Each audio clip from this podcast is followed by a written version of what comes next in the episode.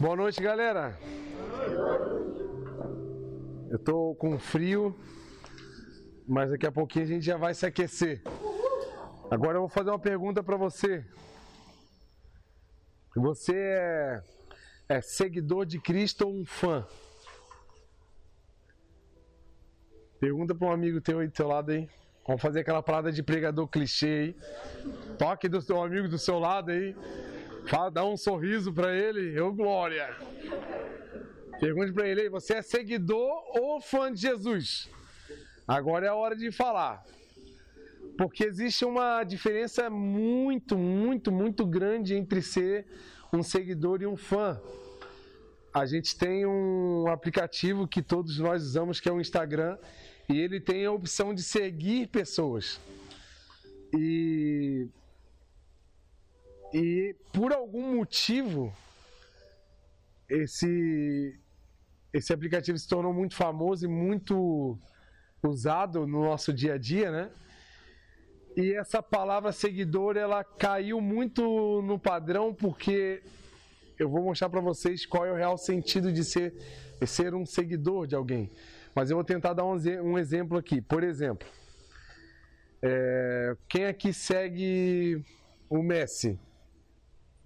Ó, tem um monte de mão, né? Tá, deixa eu fazer uma pergunta pra você. Quem segue o Messi aí? Levanta a mão de novo aí. Tá, tô aqui, de branco. Branco, rosa, qual é essa cor? Rosa. Você acompanha a dieta que ele tem durante a semana, a disciplina de exercício e tu tenta fazer igual ele faz, não? Não, não faz? Mas tu não tá seguindo ele. Tá entendendo o que eu tô falando? Não. Deveria ter uma opção no Instagram. Quem aqui segue algum bodybuilding assim? Bem fitness, alguém que é fitness, assim, que. Ah, agora ninguém é. Agora ninguém é, depois que eu falei do Messi, ninguém quer ser. Tá, alguém, por exemplo, outra coisa assim, deixa eu ver. Sei lá, tem tantos assuntos no Instagram, alguém de culinária, que, que faz, assim, bastante coisa de culinária, né? Você tenta seguir exatamente tudo que aquela pessoa faz. Tipo assim, ó, ela posta story fazendo lá uma coisa e tu faz igualzinho na mesma hora. Porque deveria ter um botão no Instagram de ser fã e o botão de ser um seguidor. Porque para o, um parâmetro bíblico, a palavra seguidor ela tem outro significado. Eu vou ler para vocês aqui em Lucas 14, 25, que diz assim, ó. Se você quiser apenas escutar, escuta aí para você pegar bem o que eu vou falar. Grandes multidões estavam seguindo Jesus. Olha aí a palavra. Essa palavra de seguidor já rola desde a Bíblia, cara. Não é novo isso. Na verdade, quem inventou esse negócio de siga-me foi Jesus. Jesus chegava para a galera aí, vamos, me siga aí, cara. Segue aí que eu vou mudar a tua vida. Então ele olhou para trás e disse: Todo aquele que quiser ser o meu seguidor e amar o seu pai, a sua mãe, sua esposa, seus filhos, seus irmãos e irmãs, sim, mesmo a própria vida, mais do que a mim, não pode ser o meu discípulo. E ninguém pode ser o meu discípulo se não carregar a sua cruz e seguir-me. Jesus estava num momento onde tinha uma galera seguindo ele. Tipo assim, se Jesus fosse hoje, ele teria, ele teria o Instagram mais bombado da Terra, de maior número de seguidor que qualquer pessoa tivesse. E ele olhou naquele momento ali para trás, viu que tinha muita gente atrás dele e tinham vários tipos de pessoas que seguiam Jesus. Tinham aquelas que estavam atrás das bênçãos que ele dava. Por exemplo, ele já tinha transformado água em vinho, ele já tinha feito outros milagres, já tinha curado alguns doentes, provavelmente já tinha. É... Como é que eu posso falar? Já tinha multiplicado a comida para a galera. Então tinham pessoas que estavam interessadas no que ele dava, no que ele tinha para oferecer. Tinha outras pessoas que, por curiosidade, queria ver o que ele fazia, porque achava legal, curtia, curtia as fotos que ele postava, achava interessante. E tinham outras pessoas que realmente estavam seguindo a Jesus porque estavam interessadas em fazer o que ele fazia, em, em tentar viver da forma que ele vivia. E por Jesus ver uma galera muito grande atrás dele, eles pensa com ele, eu vou dar uma sacudida nessa galera. Quem ficar comigo é porque tá afim mesmo. E foi isso que ele fez. Ele fez, oh, deu, deu. Quem quiser me seguir é o seguinte: se você ama mais o teu celular e teu iPhone 12, teu PS5, teu Yorkshire, não sei o que, que tu ama mais, teu crush, mais do que eu, se você acha as coisas que te interessam muito mais importantes do que a mim, Jesus não estava inventando nada, ele estava falando algo que o Velho Testamento já falava, que é um mandamento de amar a Deus sobre todas as coisas. Ele estava repetindo algo que a Bíblia já falava que muitas pessoas não viviam, só estavam, só pareciam que vivia naquele aspecto. E ele falou: se você não tiver a capacidade de me amar acima de todas as coisas, você não pode me seguir. Ele não estava dizendo, tipo assim, ó, se você não for capaz de abandonar tudo que você faz e, e gosta, você não pode ir mais na igreja. Ele não estava falando disso. Porque seguir a Jesus, para Jesus, não era ir atrás dele. Não é estar numa igreja, não é fazer parte de um grupo, não é fazer parte de um movimento. Ele estava falando de seguir, a palavra seguir, ela, ela, ela traz uma ideia de que você vai pisar aonde a pessoa pisou. Ou imagina, eu lembro quando eu ia na casa da minha avó com meu pai, e tinha uma estrada de muito barro, assim, às vezes chovia muito e tinha os lugares mais firmes que meu pai pisava e eu ia atrás dele. Meu pai falava assim: ele me chamava de Júnior. Júnior, pisa onde eu piso. E onde ele pisava, ficava a marca do pé dele. E eu olhava aquela marca e eu pisava exatamente. Porque eu sabia que era seguro pisar onde ele estava pisando.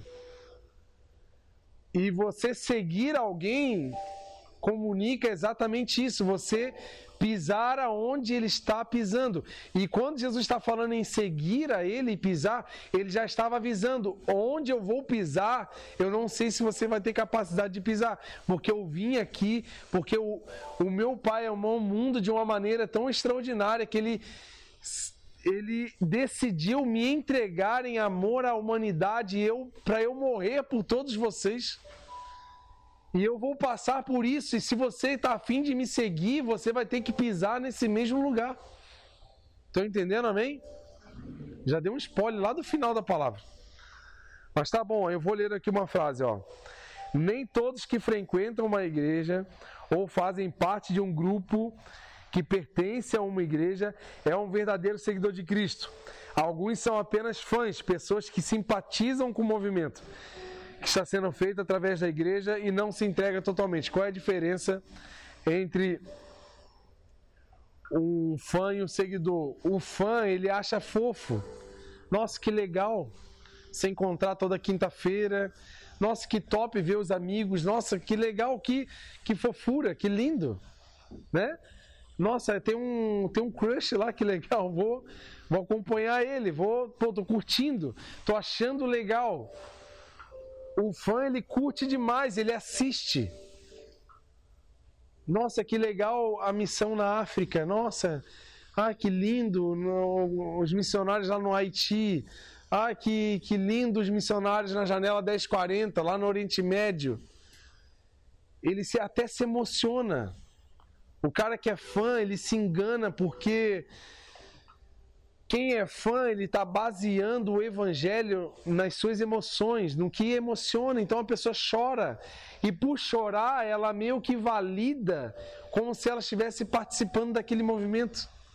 Porque muita gente acha que a maior prova de que está sentindo a presença de Deus é porque chorou, mas quem sabe você está apenas emocionado. Eu vendo aqueles vídeos de, de concurso de canto, assim, né? Que às vezes vem uma galera cantando um monte, tem hora que eu choro, velho. Os caras não estão falando nada de Deus, porque aquilo tocou as minhas emoções. E em nenhum momento o evangelho ele foi baseado em emoções. Até porque o amor ele não é baseado em emoção, o amor é baseado em escolhas. O amor é baseado em, em ações.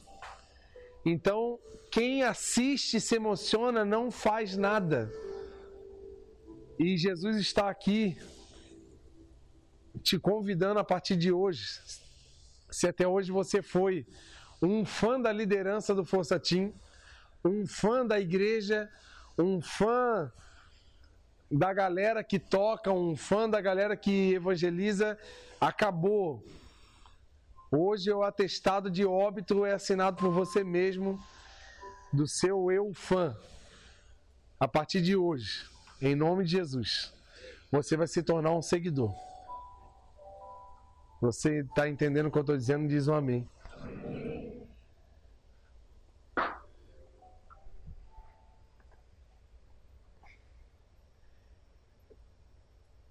Como eu falei, o seguidor ele ama a Deus acima de tudo e um fã acha tudo muito lindo, né? E em Deuteronômio fala ali, 6 e 5, Vou ler aqui para você.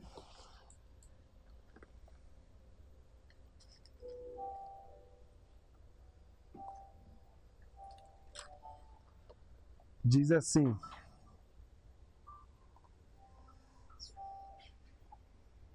Ame o Senhor, seu Deus, de todo o coração, de toda a sua alma e, de, e com todas as suas forças. Foi o que Jesus falou. Se você não está disposto a me amar acima de qualquer outra coisa, Jesus não estava inventando nada que não, já não fosse ouvido pelas pessoas.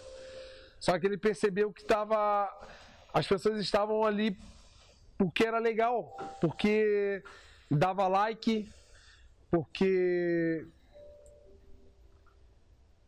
sabe aquelas pessoas que são levadas por movimentos e isso irritou. Jesus falou assim: deu, deu, deu. Vamos parar com esse negócio de movimento, vamos parar com esse negócio de querer aparecer na foto. Eu estou aqui para falar para pessoas que vão mudar a realidade da cidade de Blumenau. Vão mudar a realidade das pessoas que vivem nos bairros dessa cidade. Elas não são apenas pessoas que assistem, mas sim a partir de agora vão fazer parte de um grande movimento de transformação. Custe o que custar. Porque para ser seguidor no nível de Cristo, custou a vida para ele. Ele não veio aqui, subiu num palco, tirou uma selfie com alguém famoso, ficou tudo muito lindo, depois voltou para o céu e acabou, deu. Não. Ele se entregou de uma forma completa em algum momento da sua vida, se, talvez seja hoje, o dia que você estava pedindo uma resposta para Deus, de algumas coisas que você precisa parar na sua vida, de algumas coisas que você valoriza e que você não troca por nada. Agora está na hora de você jogar tudo no chão e falar: Deus, a minha vida é toda sua. Deu de só assistir, deu de só me emocionar. Eu quero porque lá em Mateus 6, que é o tema do, do retiro, que é buscando em primeiro lugar a sua justiça, o seu reino, porque as demais coisas serão acrescentadas. Isso fala de fé, de acreditar que se agora é a hora de buscar Deus totalmente e viver o que Ele tem para mim, eu sei que Ele vai cuidar das minhas emoções, Ele vai cuidar da minha namorada, Ele vai cuidar da minha profissão, Ele está cuidando dos meus dias, dos meus dias futuros. Quando eu não tenho a, a moral de fazer isso, é porque eu não tenho fé o bastante para acreditar que Deus vai cuidar. Então deixa que eu cuido, Deus. Deixa que eu arrumo logo a minha namorada, que eu não quero ficar solteiro, meus amigos estão tudo namorando. Aí eu tô aqui queimando igual vela. Já tô igual uma vela de sétimo dia. Segurando vela para meus amigos. Então eu vou arrumar logo alguém para eu ficar junto com a mesma galerinha, para eu não perder o time. Porque eu tô com medo de morrer solteiro. Não, se você tem que ter medo, tem que ter medo de ficar sem Jesus. Se tem algum medo que você tem que ter, cara, é ter medo de estar fora do propósito de Deus. Tudo que você quer. Eu não estou falando com gente desviada, cara. Estou falando com gente que veio para um retiro, cara. Então, provavelmente, a maioria, das, maioria das suas escolhas são escolhas boas que agradam a Deus. Só que a Bíblia também fala do tempo certo para todas as coisas. Então, quem sabe o tempo que tu está gastando para algumas escolhas suas está sendo um tempo errado. Então, você está querendo coisas certas na hora errada. Por isso que algumas coisas não fluem. Por isso que algumas coisas não rodam. Porque a gente quer o certo na hora errada. Aí tu vai me perguntar assim, carioca, como que eu vou ter certeza que se eu abandonar realmente tudo que eu acho que é bom para mim, se eu vou ser feliz? Efésios 3 e 20, eu falei bem no início que o poder de Deus é capaz de fazer coisas infinitamente maiores do que as suas mais altas orações, coisas que vocês nem imaginaram, nem, tipo assim, ó, tu nem pediu, Deus é capaz de fazer. Eu digo por mim, eu um dos minha, uma das minhas maiores orações de solteiro era para que eu não queria casar com uma mulher feia. Tu ri, né? Tu ri porque tu é bonito, cara. O cara, cara quando é feio, ele tem que orar mais, né? E eu orava e chorava muito, falava, Deus, orava de madrugada em casa, meu Deus, era uma fé assim. Eu era crente, eu, eu sou crente ainda, mas eu era mais quando eu era solteiro, porque eu, eu tinha motivos muito fortes pra, de oração, né? Então orava, Deus, eu não quero morrer, eu não quero casar com uma mulher feia. Deus, eu quero morar numa casa bonita, mas eu não sei como é que eu vou morar, como é que eu vou ter as coisas. Eu não sei, eu chorava e chorava, me acabava. É, meu pai me lembra de que ele chegava de madrugada do trabalho, que ele trabalhava à noite. Quantas vezes ele me encontrava de joelho assim, dormindo na cama, né? Não sabia ele que eu estava chorando para não casar com mulher feia. Olha o tipo de pedido, né? Que o cara gastava oração para aquilo, né? Só que eu posso dizer para vocês que é, eu já vivi coisas que eu nem pensei em pedir, mas Deus fez porque em vários momentos da minha adolescência, da minha juventude, eu busquei em primeiro lugar as coisas de Deus na minha vida. Quantas vezes eu deixei de fazer coisas que muita gente estava fazendo era até normal, era tranquilo, coisas que nem pecado era, mas eu escolhia viver, eu queria viver Deus. Já... Cara, eu saía da escola de manhã, ia para casa almoçar, eu corria para a igreja, eu ficava na igreja até de noite, quando tinha algum ensaio, alguma coisa, quando não tinha, eu ia para casa. Às vezes eu ficava até sem comer, comia só de noite, porque eu, sem saber aonde, mas eu estava tentando buscar alguma coisa de Deus na minha vida. E nada atrasou. nada. De nada eu posso dizer assim, ó, poxa, eu deveria ter feito isso, poderia ter feito aquilo. Não, tudo que veio em minha vida foi porque Deus fez. E vamos continuar. O seguidor ele não negocia mandamentos. Então assim, vocês estão numa idade em que vocês terão oportunidades de negociar alguns mandamentos que Deus deu para vocês. Não negociem coisas eternas por coisas passageiras. Não troque jamais o plano de vida eterna com Deus para você por um momento de lazer ou prazer da carne. Não se compara não tem comparação nenhuma. Uma noite ou uma tarde, uma entregue para qualquer coisa que você quiser fazer, com as coisas top que Deus tem para dar para gente. Não tem, velho. Não viaja. Não viaja de nenhuma forma. Não negocie. Não, não deixa seu coração balançar. Porque eu já tive muitos amigos que por ser na hora legal, ah, era top, vamos lá, vamos lá, vamos lá, vamos fazer isso. No namoro, por exemplo, gente que nunca mais se levantou no ministério, nunca mais pôde ser quem ele foi feito para ser, porque ele se entregou, porque ele negociou o mandamento. Tipo assim, ó, quem conhece a história de Sansão? Quem lembra que Sansão era proibido tomar vinho? Certo? Sansão gostava de visitar uma, uma cidade chamada Tímina. A cidade chamada Tímina, ela era uma cidade que cultivava uva. E geralmente quem cultiva uva, ela faz e Sansão am, amava ir nessa cidade.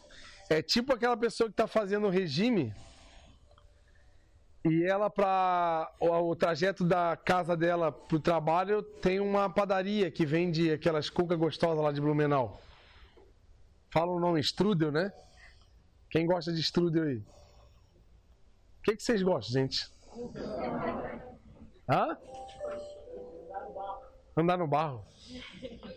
Pão de queijo. O que, que você mais gosta de padaria? Sonho, cuca. Só que tu tá fazendo regime, tu não pode comer essas coisas.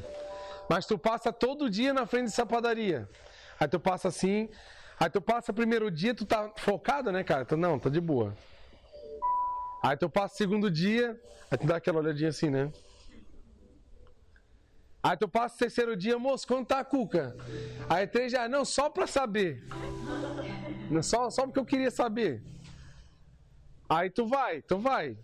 Ao invés de você mudar a rota, trocar, passar, dar a volta na esquina, dar a volta em outro lugar, andar mais, até para emagrecer mais, e não passar perto do pecado, não passar perto daquilo que vai te fazer sair do foco, não. Tu passa de novo na frente daquela padaria do Satanás.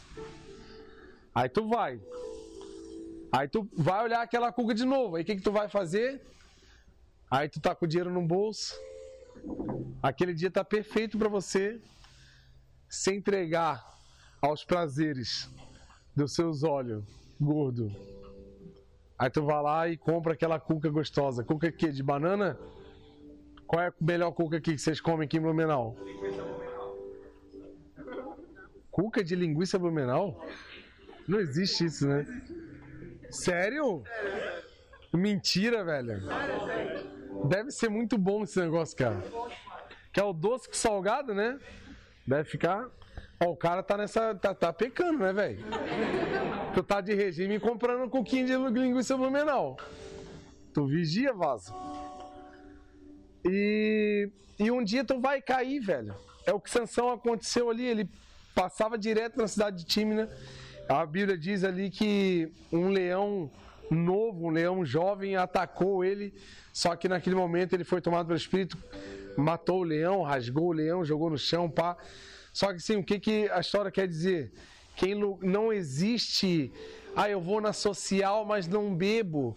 Eu vou lá na festinha do terceirão, mas eu tô de boa, eu quero eu quero só ver meus amigos. Cara, eu sei que você não quer pecar. Deus sabe que você não quer pecar. Seus pais sabem que você não quer cair, cara.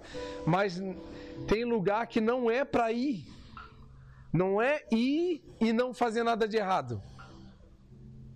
Você não deve negociar algumas coisas na tua vida, velho. Não negocie em nome de Jesus. Para de ficar na linha do perigo. Não, cara, sou forte. Minha namorada, os pais dela viajaram e ela me chamou para casa dela para gente fazer uma campanha de oração na casa dela.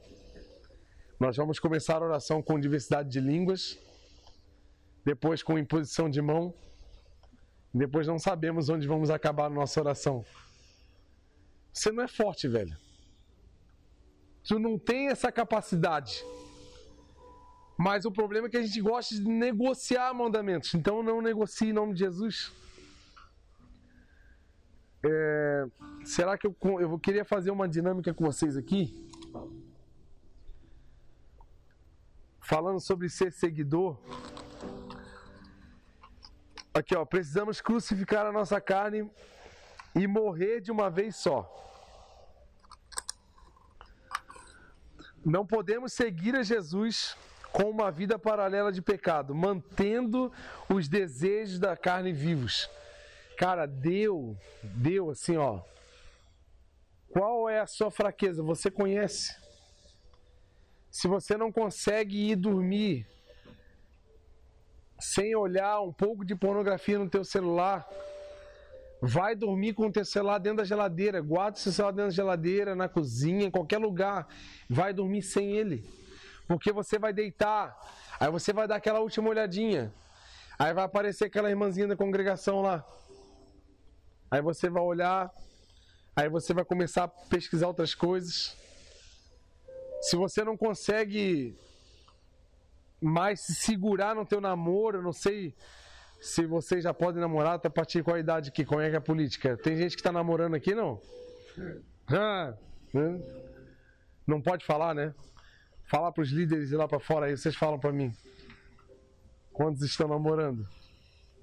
Se você não consegue ouvir a voz da tua mãe e você não ter raiva e você querer responder ela, e você achar que você tem toda a razão em cima disso, você pegar e desrespeitar, não negocie mandamentos que Deus falou para você honrar os seus pais. Porque quando você busca em primeiro lugar o reino de Deus, o que é buscar o reino de Deus? É fazer com que ele seja o rei da tua vida. E que o rei, ele manda.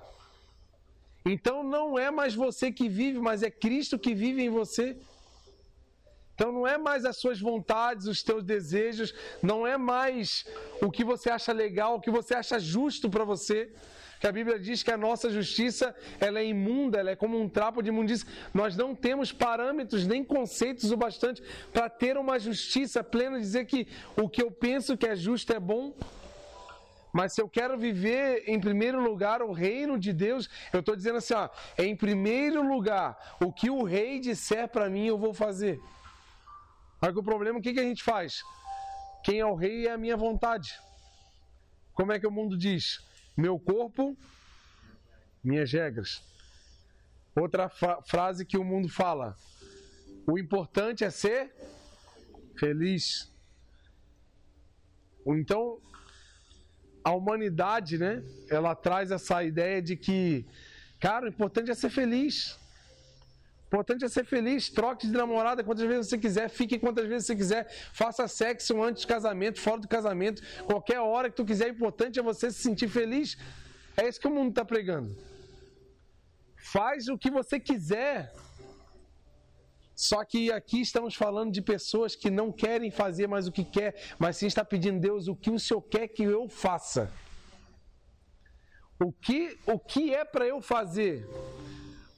Que você chegue num nível de sujeição a Deus, que você pergunte para Deus assim: Deus, essa foto aqui é para eu postar ou não na minha rede social?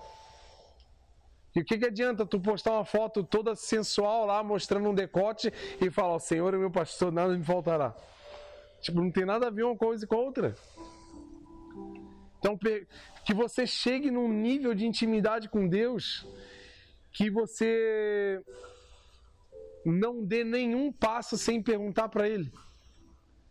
E você jamais vai errar em qualquer uma das escolhas, sabe? Porque você vai estar priorizando o reino de Deus e a sua justiça. Então vamos lá. Não existe uma pessoa que. Assim, ó, não existe uma pessoa viva que parou de pecar. Só que existem as pessoas que vivem para o pecado e as que vivem lutando contra o pecado. É muito, não tem nada a ver uma, uma com a outra, está totalmente diferente, muito distante.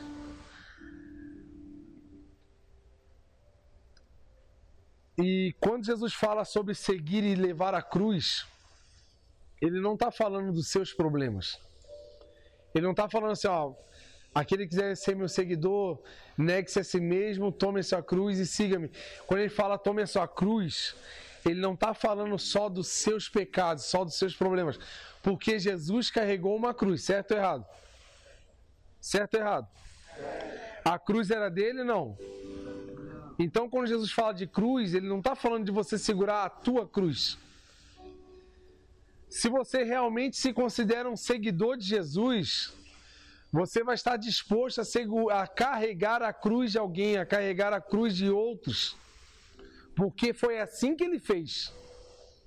Estão entendendo sim ou não? Então ele está falando assim: ó, ei, tu já descobriu qual é a cruz que você vai carregar? Porque se você está me seguindo, vai chegar um momento, vai chegar a hora de que você vai. A cruz não comunica você, a cruz comunica os outros. Se você realmente se considera um seguidor, tu não vai pensar só em você. O Evangelho não fala de egoísmo, o Evangelho fala de entrega.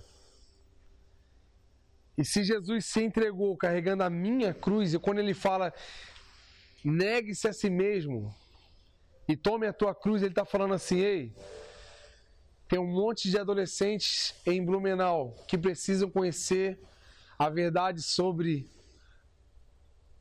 a verdadeira alegria e o verdadeiro amor que existe. E vocês carregam, então vocês precisam carregar a cruz desses adolescentes. Você precisa se entregar por eles, como Jesus se entregou por nós. Por que, que às vezes muita gente não conhece a Jesus?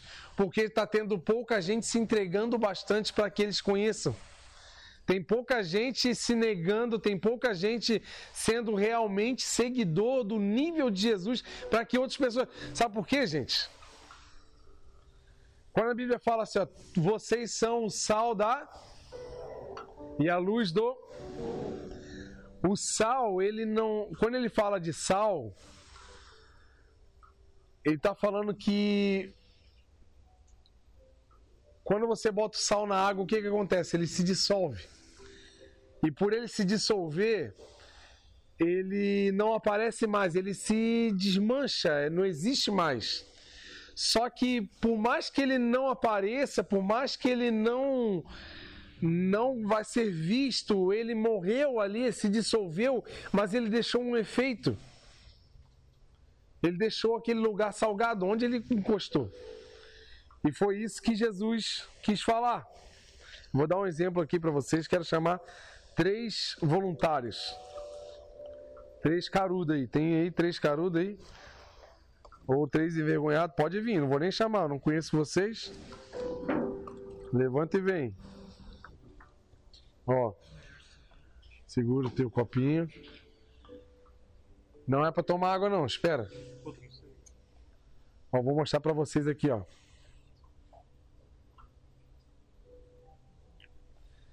Considera o copo, mostra assim, segura só na pontinha assim, ó. Considera o copo de água o mundo, tá? Mostra aí, mostra aí. O mundo. Quem assiste a série do Flash é Terra 1, Terra 2 Terra 3. Fechou? Ah, gostaram, né? Tá. O que que acontece?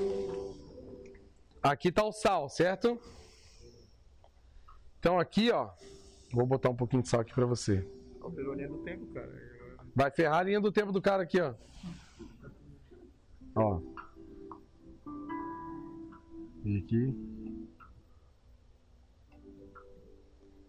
Deixa eu mostrar pra vocês aqui, ó. Esse é o mundo, certo? Toma essa água aí, velho. Não pode? Não. Por quê? É que essa não é potável. Ah, agora pode. Não, então vou botar da potável, então. Não vai morrer água potável. Mas é da onde? É que na torneira estava bem amarelinha. Não, mas é do. É, da, é boa, é boa, é boa, é boa. A água é de Jesus. Eis que te digo. É mais limpa que a da torneira lá de Blumenau. Tá, só uma bicadinha. Vai. Para. Não é pra morrer. E aí, sentiu assim. Gosto de quê? Gosto de água? De nada, certo?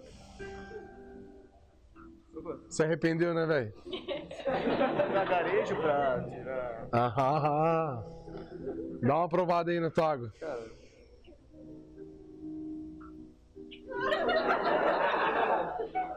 Tá de boa? Não, é um pouco. Hã? Toma aí agora um pouquinho. E aí, gosto de quê? Poxa, nada. Gosto de nada. Ó, gostei da voz do cara. Deixa eu só mostrar aqui pra galera. O que, que a galera tá vendo aqui? Dá pra ver alguma coisa aí, não? O que, que vocês conseguem ver aqui? Ó. Tem alguma coisa ali dentro, certo? É um monte de sal num pacotinho de plástico. Só pra vocês terem uma ideia, quem não tá chegando. O que que Jesus está falando de ser um grão de sal? Cada um de nós aqui, eu posso considerar um grãozinho de sal. Dá um oi pro grãozinho de sal do teu lado aí. Fala oi, grãozinho de sal. Tudo bem? Prazer, grão de sal, né?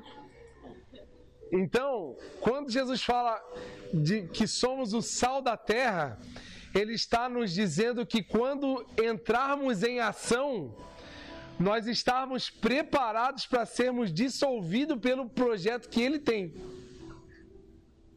Porque se a gente não for dissolvido, nós não vamos causar efeito. Meu Deus, hein? Você pegou essa aí não? Se você não for dissolvido, se as suas escolhas forem maiores, se os seus desejos forem maiores do que amar a Deus, você não vai causar efeito nenhum na terra. É igual esse grãozinho de sal aqui, ó. Tá aqui, tá um monte de sal, tá no mundo. Tá aqui, ó, tá inserido numa escola, tá inserido na cidade, tá inserido no bairro, tá inserido no shopping, no cinema, Está inserido na escolinha de futebol do bairro, mas não está fazendo diferença nenhuma, porque não está sendo dissolvido. Toma de novo, vê se o sal, quem sabe com o tempo o sal consegue, a galera que está aí vai se dissolver, vai, toma mais um pouquinho. Nada? É isso que fazem algumas pessoas que até têm ministério, mas estão para aparecer. Elas estão aparecendo. Tu dá mais, só mais um golinho e mostra a tua cara pra galera assim, pra todo mundo ver o efeito. palmas pra galera aí, palmas. tomar na moral, tomar um esse aqui, ó. Pra lavar a boca. O que que essa, o que que essa brincadeira aqui faz? Olha. Chegou até a engasgar. Gente, essa galera aqui, ó, é a galera que quer fama, que quer o dinheiro que o evangelho parece dar. É a galera que quer se beneficiar, ela não quer se dissolver, ela não quer perder dinheiro, ela não quer ficar pobre, ela quer se manter viva. Dizendo que é sal. Ele está aqui, a gente sabe que é sal, ele está dizendo que é sal, mas ele não está sendo dissolvido, então não, se você tomar essa água, não causa, não causa nenhum efeito no mundo. Mas se você vê essa água aqui cheia de sal, você tá, alguém está enxergando sal aqui? Não. Alguém está chegando? Está enxergando aqui? Não. Mas se você tomar, você percebe o efeito. E é desse tipo de seguidor que Deus quer chamar agora na Força Team. Pessoas, adolescentes, de onde eles vão passar, eles vão causar um efeito inevitável. Adolescentes que lá em Atos fala: aqueles que estão sacudindo o mundo chegaram na nossa cidade. É agora quando vocês voltarem para as aulas, quem vai voltar para a aula presencial aí? Ó, já era. Agora o diabão tem que ficar assim, ah, meu Deus, agora esses caras vão voltar para a escola, vão endoidar tudo a escola, acabou meu reinado aqui. Eles vão vir sacudir porque eles causam efeito. Aonde eles pisam, causa efeito. Sabe por quê? Porque eles não escolhem mais o que faz prazer para eles. Eles agora estão escolhendo andar igual Jesus andava. Que enquanto você não decidir, enquanto tu, enquanto tu não botar na tua cabeça que tu tem que andar e tu tem que perceber que você não faz mais as coisas que te fazem, só que te fazem bem a sua vida não vai causar efeito nenhum. Você vai até estar na igreja, participando de congresso, cantando no coral, usando a, usando a camisa Força Team, vai estar dizimando na igreja, vai estar aparecendo teu nome lá, bênção. Só que você não estará sendo dissolvido. Porque Jesus não veio para fazer a vontade dele, mas sim a vontade do Pai. Eu vou dar alguns exemplos de pessoas que viveram exatamente isso que eu estou falando. Tiago, o apóstolo, que foi morto em Jerusalém, foi preso e sentenciado à morte. Uma pessoa deu, fez uma calúnia contra Tiago, levou ele para o tribunal, ele foi acusado de acusado, né, contra o, o governo e foi sentenciado à morte. Na hora da sua, na, aqui ó, que eu anotei aqui foi decapitado juntamente com o seu acusador. Na hora que Tiago foi sentenciado à morte, o acusador dele estava junto no tribunal e ele viu nos olhos de Tiago a convicção que ele tinha e ele não mudou o comportamento. Ele falou assim: Ó, vai matar? Pode matar. Eu sou um seguidor de Cristo e acabou. Eu estou aqui para pregar o evangelho, levar as pessoas a Cristo e se você quiser matar, pode matar, que eu não vou negar o meu Senhor. Na hora que ele levantou essa voz, esse, esse mesmo acusador que falou contra ele pediu para ser morto junto com Tiago, porque ele queria seguir o mesmo Jesus que Tiago seguia.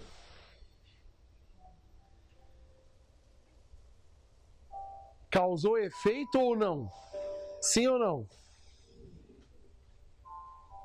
É nesse nível que Deus quer que você cause efeito nos adolescentes que estão sofrendo com ansiedade, depressão, com problemas emocionais, problemas sexuais, problemas familiares, estão detonando a galera nas escolas. Só que você tem que pisar lá e causar um efeito, velho. Cara, eu tinha, eu, eu tinha um, trabalhei numa cidade, trabalhava com os jovens daquela igreja também. Aí um jovem em comum estava frequentando a mesma igreja e os dois eram bênção e tal. Só que um era desde criança na igreja, o outro chegou na igreja tipo mais depois dos 20 anos. E esse de 20 anos falava assim para mim: "Carioca, ou esse outro menino chamava André. Carioca, o André, eu não acreditei quando eu aceitei Jesus, eu vi o André na igreja, sabe por quê? Toda a vida a gente estudou junto na mesma escola. Ele nunca falou de Jesus para mim. Eu venho, aceito Jesus aqui, olho para o lado e ele tocando na igreja. Então, só deu de ter histórias assim, cara. Vamos começar a viver como Jesus vivia, causando efeito na vida das pessoas. Quem sabe o maior efeito que você vai ter que causar é na vida dos seus pais seja perdoando o mal que o seu pai ou tua mãe já te fez, seja ajudando eles a melhorar o relacionamento que eles têm. Porque a gente na adolescência, às vezes a gente se revolta por causa do clima ruim em casa e a gente vira um intensificador dos problemas e não o atenuador. Então, ao invés de você intensificar o BOzão que está rolando na tua casa, o climão ruim, cara, seja o, a, o instrumento de mudança da sua casa, muda a realidade da sua casa, comece a orar pela sua família, comece a orar para comer coisas simples. Na hora que teu pai botar o garfão na boca, tu bate na mesa, ei, deu, agora nós vamos orar. Tira essa comida da boca, tira, cospe, bota no prato. Começa a botar moral em casa.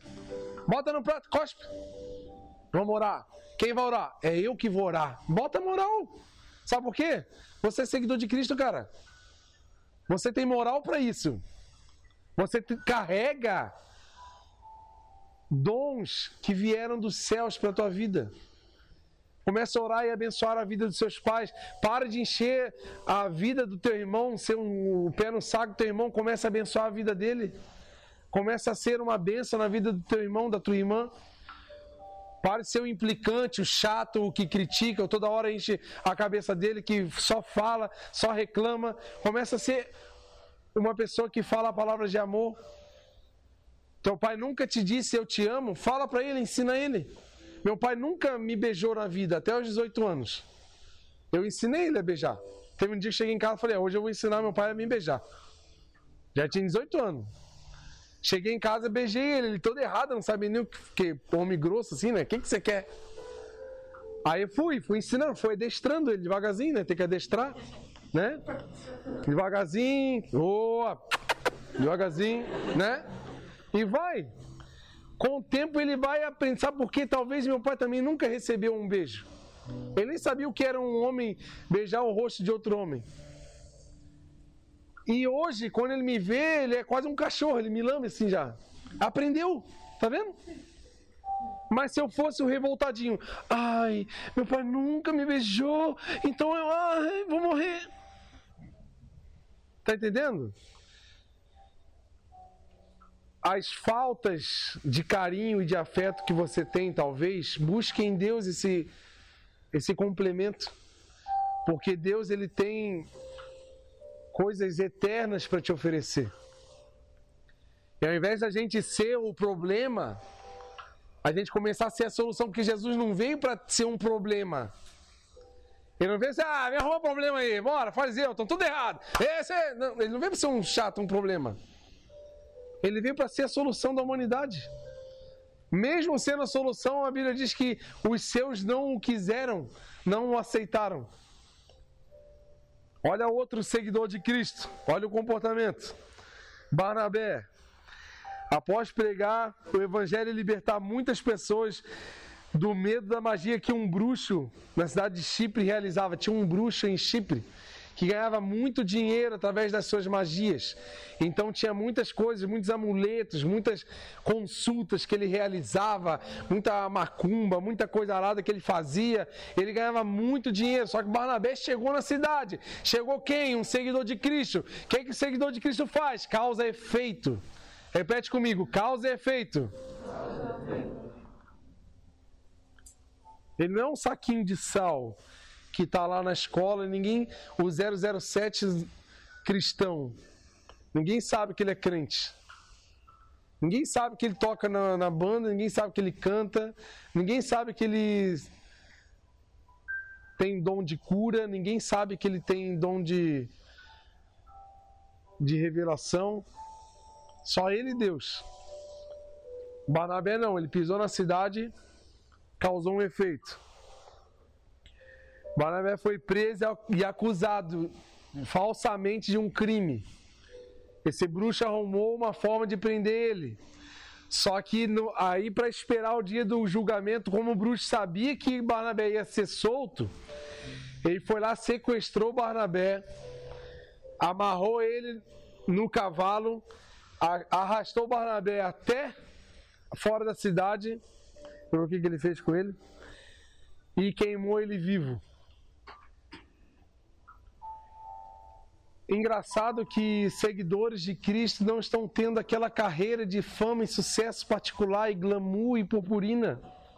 Como a gente acha, nossa, vou ter 500 mil seguidores no meu perfil, vou ter 700 mil inscritos no meu canal do YouTube, vou ficar famoso, ganhar muito dinheiro e vou ganhar patrocínio de marcas e vou ficar muito bem. Não é disso que eu estou falando. Quem sabe Deus até pode te dar esses esses status. Mas eu estou falando de pessoas que se entregaram e não tiveram nenhum tipo de sucesso na terra, mas causaram efeito no mundo. Olha como é que acabou a vida de André, irmão de Pedro. A pregação de André na cidade de Patras fez com que muitas pessoas abandonassem a adoração aos falsos deuses. Ele se colocou diante do rei para pedir que não os condenassem, porque estavam se convertendo. O que estava acontecendo? As pessoas estavam aceitando Jesus. E por elas aceitarem Jesus, elas eram condenadas pelo rei. E André foi lá reclamar para o rei: Ei, oh, para de condenar as pessoas, eu não estou fazendo nada de errado. Eu não quero que o senhor condene elas, não, não tem nada de errado que está acontecendo. E o rei se irou contra André e condenou ele à morte e cruz. André não se intimidou. E quando ele foi levado para o lugar de execução, ele cantava uma música enquanto a cruz, no qual ele seria morto, ele cantava assim: Ó oh, cruz, tão bem-vinda e esperada, com toda a minha vontade alegremente vou ao seu encontro, como um discípulo daquele que um dia também foi pendurado em ti. Quanto mais estou perto da cruz, mais perto estou de Deus. Quanto mais longe dela, mais me afasto do Senhor. Eu estou aqui para dizer para você que enquanto você não decidir ser um seguidor de verdade, deu de ser um fã, deu de fã clube de Jesus, faixinha de Jesus, pomponzinho de Jesus. É. Não. Deus não quer isso de você. Deus não quer que você apareça. Deus quer que você se dissolva. Deus quer que você abandone a sua vida, abandone as suas práticas, abandone as suas escolhas. Busque primeiro o reinado de Deus na sua vida. Mais uma vez eu repito: buscar o reino de Deus é dizer que agora Ele é o Rei. E o Rei, ele manda. Mais do que eu, você sabe, você dentro do teu coração, sabe as coisas que Deus tem chamado para você fazer. Não sei se é o teu chamado ministerial, não sei, eu não sei o que você tem que abrir mão na sua vida.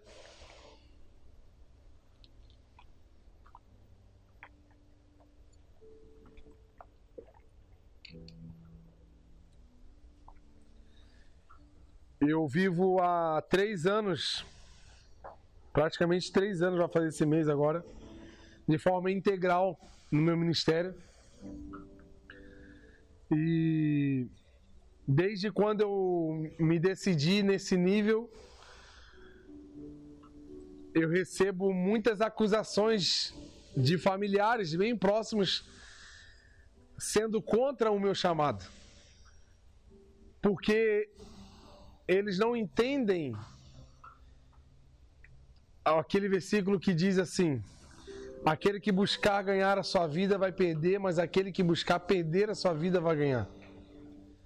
Porque estão pensando em se conservar, pensando hoje, hoje mesmo essa pessoa falou assim para mim: Ei, eu tô com um amigo lá em tal estado aqui no Brasil, ele está entrando numa grande empresa e ele sabe que você tem tal umas qualificações ali e ele falou para você mandar um currículo para ele. Aí ele perguntou assim: "Você tem coragem de ir?"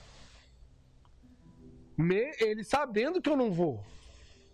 E eu falei para ele assim: "Cara, eu tenho tanta coragem que pode, só não vou, não quero nem que ele me ligue. Se você mandou meu telefone para ele, eu não vou nem atender, porque eu sei por que, que eu estou vivendo. Eu sei em que, que eu estou me desgastando. Eu sei em que, que eu estou me dissolvendo.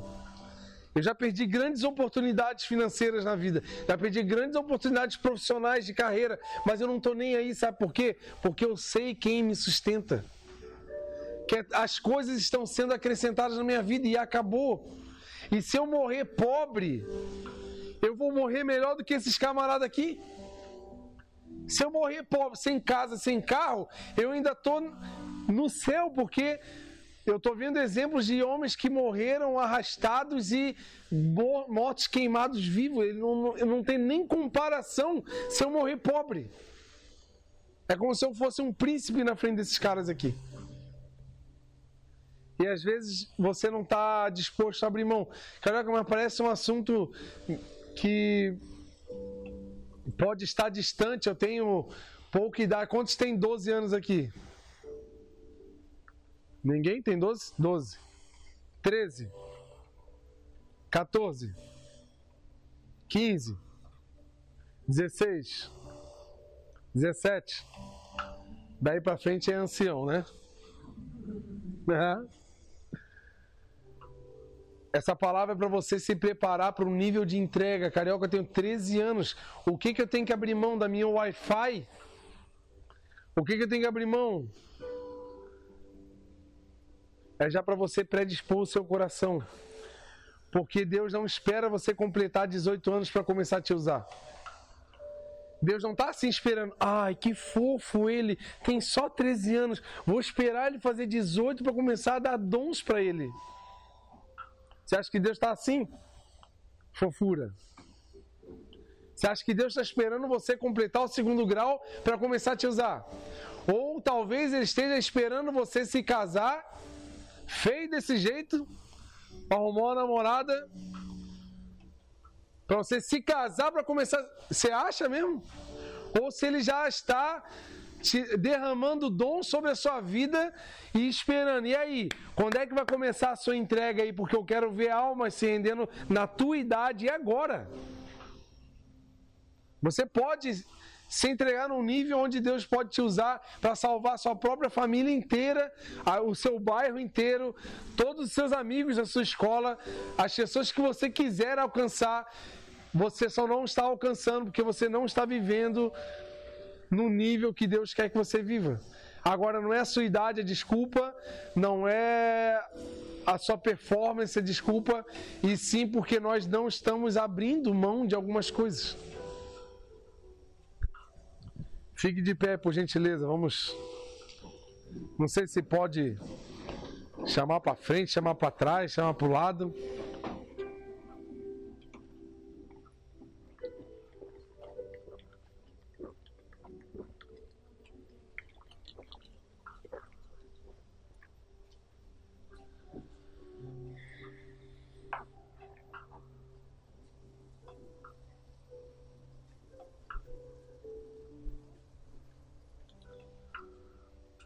Quem sabe o que está prendendo você são suas próprias dores, são seus próprios traumas. Tem gente que se apega aos problemas da vida e fala: ah, eu não faço porque eu tenho esse problema, ah, eu não faço porque aconteceu isso comigo, eu não me entrego a Deus porque a minha família é assim. Queria te falar que Deus não está nem aí para a sua situação ele, ele tá aí porque ele pode mudar essa situação. É ele quem muda, não é você. Ele não está esperando você ficar bonzinho, você ficar certinho, você ficar santinho para ele começar a te usar. Ele só quer que você se entregue. Ele só quer que você fale assim: Deus, eu não vou mais escolher. Eu vou parar de me apaixonar uma vez por semana por uma pessoa diferente. Eu vou parar de dar, de, de, de me entregar para outras coisas. Eu vou parar de me apaixonar e vou me entregar a Ti. E eu sei que o Senhor vai cuidar de mim.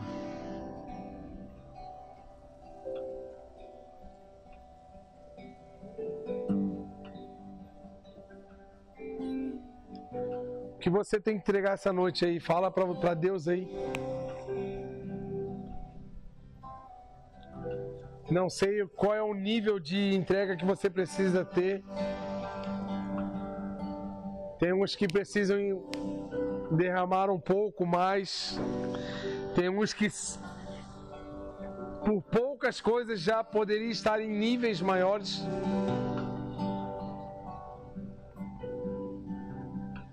Mas se você realmente quer viver um nível extraordinário diante de Deus, se você quer viver um nível de intimidade com Deus, eu não posso te enganar. Você precisa parar de dar prioridade para o que você gosta, prioridade para o que você vive, tirar a prioridade do que você acha. Se você não mudar essa fila, não mudar esse lugar, você não vai conseguir. Mas se você simplesmente dizer, Deus, eu quero, Deus, eu preciso de Ti, Deus, eu quero me entregar, é hoje, eu não quero mais ser um fã das Suas coisas, eu não quero mais ser um espectador do reino, mas eu quero ser um protagonista de uma história extraordinária na minha cidade, na minha igreja. Deus, eu quero que o Senhor me use da forma que o Senhor quer, com os dons que o Senhor me deu. Eu ainda não conheço alguns deles, mas eu quero conhecer, eu quero buscar mais de Ti, eu quero dar mais tempo meu para ti, Senhor. O que você precisa dar mais para Deus aí? Quem sabe seja o seu tempo, está gastando teu tempo em coisas nada a ver. Está gastando, jogando seu tempo fora em várias, outras, várias coisas bem nada a ver.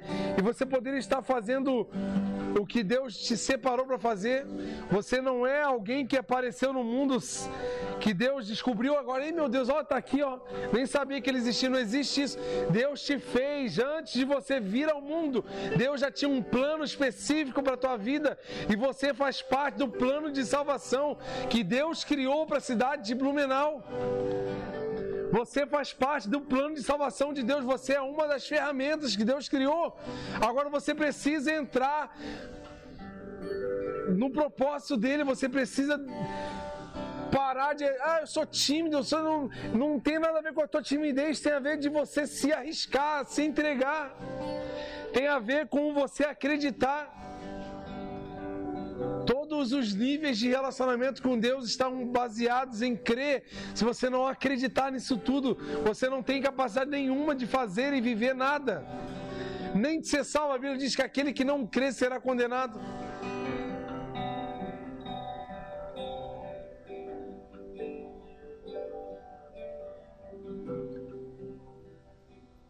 Coloque suas marcas em mim. Coloque as marcas que o amor fez em você.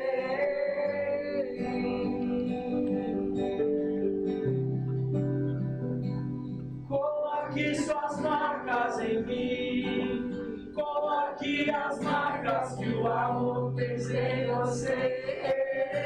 Em você e amar como você me ama.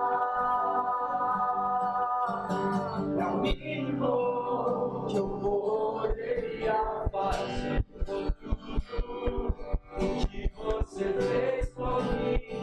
Amar como você me ama.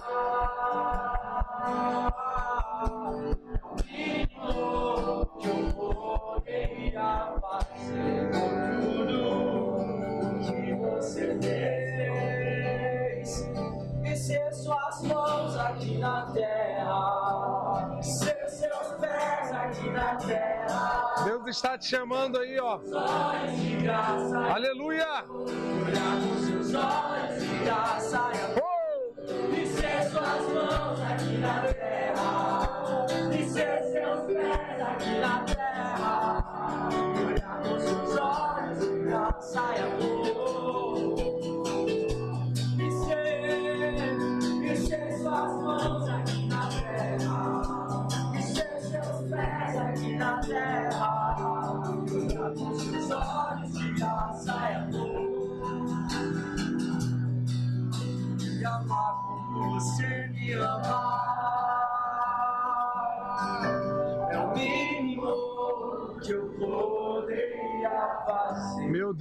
Aleluia! O que você fez por mim, amar como você me ama. É o mínimo que eu poderia fazer por tudo que você fez por mim. Você vê aí, ó, na mídia, na televisão, na internet, pessoas fazendo de tudo para serem notadas, pessoas para fazer, fazem de tudo, usam a sensualidade, usam o humor, usam qualquer ferramenta possível para elas causar algum tipo de efeito na vida das pessoas, seja de dar um sorriso, seja de chorar, seja qualquer tipo que for. Mas eu conheço alguém que veio aqui, ele não apareceu em nenhuma foto, ele não ficou famoso por ficar fazendo ninguém rir, mas ele se entregou numa cruz, morreu de uma forma humilhante. Ele veio do trono de glória, de onde ele vivia, e desceu aqui na terra, se fez homem foi humilhado, cuspido, apanhou, foi xingado, foi. Cara, o sentimento mais terrível que alguém pode sentir na vida é desprezo. Tem um, um, um, sentimento que eu não suporto, assim, é quando eu me sinto desprezado. Mas toda vez que eu me sinto desprezado, eu imagino Jesus sendo desprezado, o Filho de Deus, vindo da glória eterna que ele vivia, ele se, se colocar como um ser desprezível aqui na terra mas ele fez para causar um efeito de salvação na minha vida e na sua vida. E é disso que eu vim falar para você. Qual o efeito que você está causando na vida das pessoas. Se você não está causando efeito de salvação, é porque você não está seguindo Jesus. Você está sendo apenas um fã, está apenas assistindo, acompanhando, curtindo o que Jesus faz. Mas Jesus está falando para você nessa noite que não é mais para só acompanhar, não é mais só para você estar olhando de fora. Deus quer te inserir no plano dele. Deus está, já te deu dons, habilidades especiais para atuar no reino dele. E para você causar efeito de salvação na vida das pessoas. Deu, acabou o tempo de você apenas assistir, acabou o tempo, o fã morre aqui. Agora nasce o seguidor de Cristo, pessoas que irão pisar onde Jesus pisou, custe o que custar. Mais uma vez eu falo, Jesus disse ali, Aquele que não for capaz de amar a Ele acima de todas as coisas, não pode ser um seguidor de Cristo. E eu preciso que você coloque na balança as coisas que você tem priorizado e o nível de prioridade que você tem dado para Deus. Se o, se o que você tem dado para Deus está perdendo, você precisa mudar o seu jeito de viver. E o, e o dia de mudar é agora, é hoje, não é amanhã, não é semana que vem, não é depois de alguma coisa acontecer, não esquece. O ministério que Deus te chama é um ministério de agora, é para hoje. Enquanto você não decide viver o seu chamado, pessoas estão sofrendo, porque tem pessoas que só vão ser tocadas pela sua vida. O seu líder não vai conhecer os seus amigos da escola, o seu pastor não vai ter acesso a pessoas que vivem em seu ciclo de amizade, ciclo de convivência. Deus te plantou em lugares de forma estratégica para que você fosse a voz de Deus naqueles lugares. E você precisa se entregar para isso em nome de Jesus. Se você quer se tornar um verdadeiro seguidor de Cristo, deu, acabou. Se você quer assinar o atestado de óbito do fã e mudar, mudar de uma vez por todas, eu vou pedir que você se ajoelhe no seu, na sua cadeira e você fale para Deus o que você precisa dizer. Se você quer mudar o seu comportamento, quer aumentar o seu nível de entrega para Deus e falar: Deus, eu quero ser um seguidor de Cristo. Pai, eu quero ser a partir de agora ser um verdadeiro seguidor. Deu de só assistir, deu de só achar lindo, deu de só me emocionar, deu de só acompanhar. Não, eu não quero mais acompanhar. Eu quero me entregar, eu quero entregar o que eu tô, o que eu tô fazendo. Eu quero viver exatamente o teu reino, Pai, o teu reino em mim. Por gentileza, dobre o seu joelho em nome de Jesus. Eu vou chamar para que a liderança possa impor as mãos sobre a sua vida, a sua cabeça, para que eles orem por você. Você quer mudar a sua vida, muda, muda o seu estilo. É a partir de agora, cara. É agora. Não tem, não tem mais tempo. Não tem. Acabou, acabou. Não tem mais tempo para ficar só assistindo as coisas de Deus. Eu não quero mais isso na minha vida. Eu quero viver o reino de Deus na minha vida. Eu, e para eu viver isso, para eu causar um efeito na humanidade, eu preciso estar vivendo esse nível de entrega. Eu preciso entregar tudo, senão não vai dar em nada. Se a liderança puder aqui impor as mãos e profetizar sobre a vida desses adolescentes profetizar sobre a vida deles, profetizar dons, profetizar níveis extraordinários de intimidade com Deus, níveis extraordinários de, de vivência perto do Espírito Santo. Espírito Santo, venha sobre nós nesse lugar, Senhor. Nos faça, Senhor, entender o que tu queres sobre nossa vida. Não deixa a gente passar a vida só assistindo o teu reino, mas faça com que nós vivamos, Senhor, o que tu quer. Faça com que a gente seja inserido na, no, na, no que tu queres fazer na humanidade. Nós queremos ser o seu braço aqui na terra. Queremos tocar, Senhor, a vida das pessoas. Queremos ser, Senhor, os representantes da sua presença em Blumenau, seja onde for. Nós não queremos ser só espectadores. Deu, acabou. Acabou esse estilo de vida. Não queremos mais. Aleluia! Tu és santo, Espírito Santo, Tu és santo, Senhor Jesus, Tu és santo, Deus, Tu és o nosso Deus. Nós queremos morrer, Jesus.